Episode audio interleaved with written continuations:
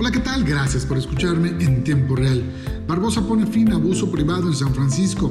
La ciudad de Puebla se fundó el 16 de abril de 1531 y los historiadores coinciden en que el barrio fundacional fue el Alto, metros más hacia el Boulevard 5 de Mayo, más hacia Casaguayo, otros dicen que por el Mercado del Alto, pero bueno, fue por ahí.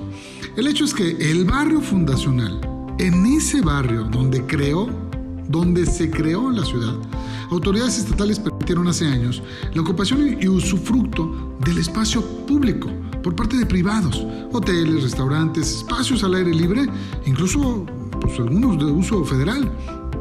Fue el pasado fin de semana cuando la administración estatal, por instrucciones del gobernador Miguel Barbosa, tomó posesión de las áreas que ocupaban empresarios, pero que pertenecen al Estado. Son tres al menos, tres puntos clave que suman 8.000 metros cuadrados. Los lavaderos de Almoloch, jardines y pasillos que estaban en uso y explotación del Hotel Banyan Tree en Puebla, antes Azul Talavera y antes a su inicio Rosewood. El túnel que cruza la 14 Oriente hacia el Jardín de las Trinitarias, donde se construyó el primer convento franciscano en 1535, lleva una zona incluso eh, donde se organizaban fiestas y hasta se construyó una residencia que hoy está habitada, a pesar de estar ubicada en una zona pública histórica otra vez en una zona de uso público. El Parque de la Madre era utilizado como estacionamiento privado del restaurante Hotel Casa Reina e incluso constantemente se bloqueaba un acceso peatonal en el callejón contiguo. Este martes, Alejandro Montel, exsecretario de Cultura del Estado y responsable desde hace unos días de este proyecto de rescate, hizo un recorrido para mostrar cómo se dio el abuso de privados sobre el espacio público. Le muestro en mi columna en tiempo real en las redes sociales fotografías de ruinas de la zona conventual del siglo XVI, a la cual tenía acceso el empresario que habita la residencia en el área que violentó límites y colindancias y que ya se está delimitando por la autoridad.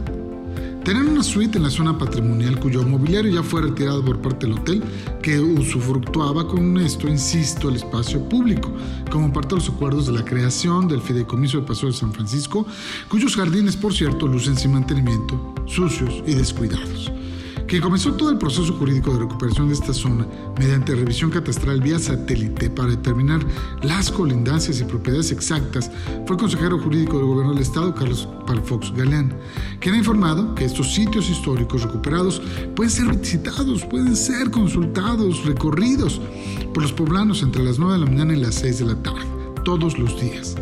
Los empresarios no quisieron entregar las áreas y durante meses intentaron evitar lo inevitable Pronto habrá noticias de cómo se irán rescatando estos espacios.